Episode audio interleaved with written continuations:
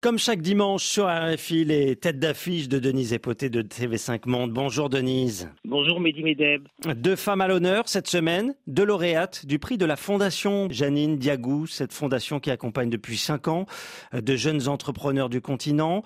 Ces deux lauréates se sont illustrées par leur travail dans l'alimentaire et le consommé local. La première femme est originaire du Burkina Faso, Funfosi Mateala, produit des farines et des compléments alimentaires à base de de céréales et de légumineuses.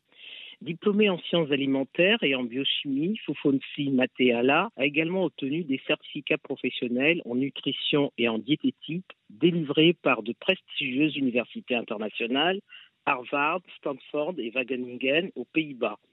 Mais l'idée de créer une entreprise agroalimentaire ne lui est venue qu'après avoir participé à l'initiative de Barack Obama en faveur des jeunes leaders africains en 2017 au Sénégal. L'année suivante, elle crée African Food Nutrition pour prévenir et lutter contre la malnutrition en proposant des solutions alimentaires locales et surtout peu onéreuses. Auprès de producteurs basés dans différentes régions du Burkina Faso, elle achète du maïs, du sorgho, des arachides et du niébé pour en faire des farines alimentaires sans gluten ni produits chimiques, produites de manière semi-industrielle à raison de 2400 kg par mois par une équipe de 7 personnes, dont 80% de femmes. Distribuée sous le nom de Yanogo, qui en moré signifie c'est délicieux, Fufunsi Mateala est convaincu que ces farines contribueront à changer les habitudes alimentaires des Burkinabés et qu'elles sont une solution pour faire reculer certaines maladies récurrentes, notamment chez les enfants qui ont besoin d'une alimentation riche en micronutriments. Fufonsi Mateala est également conseillère indépendante en nutrition auprès des organisations américaines sous les ailes du refuge et brésiliennes, Projet Curé. Elle est par ailleurs membre active de Nutrition sans frontières, organisation basée au Québec. Votre seconde tête d'affiche, Denise Epoté, est aussi une entrepreneure dans, dans l'agriculture. Elle est originaire du Sénégal cette fois. C'est Armande Lo. Elle produit des légumes et des fruits bio dans la région de Thiès au Sénégal.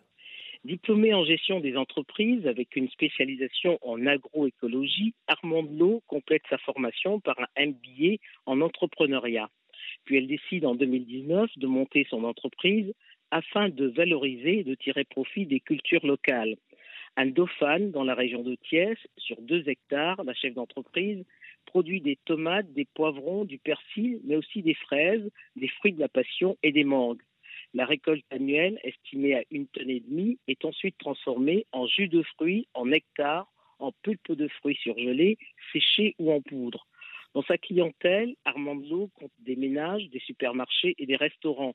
Pour cet inconditionnel de l'agriculture biologique, c'est ainsi qu'elle contribue modestement à préserver la santé des consommateurs sénégalais, mais surtout celle des agriculteurs qui ne sont plus exposés aux produits chimiques.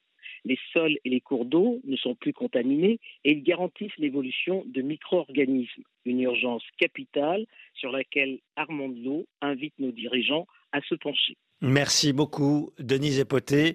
On vous retrouve dimanche prochain sur Radio France Internationale.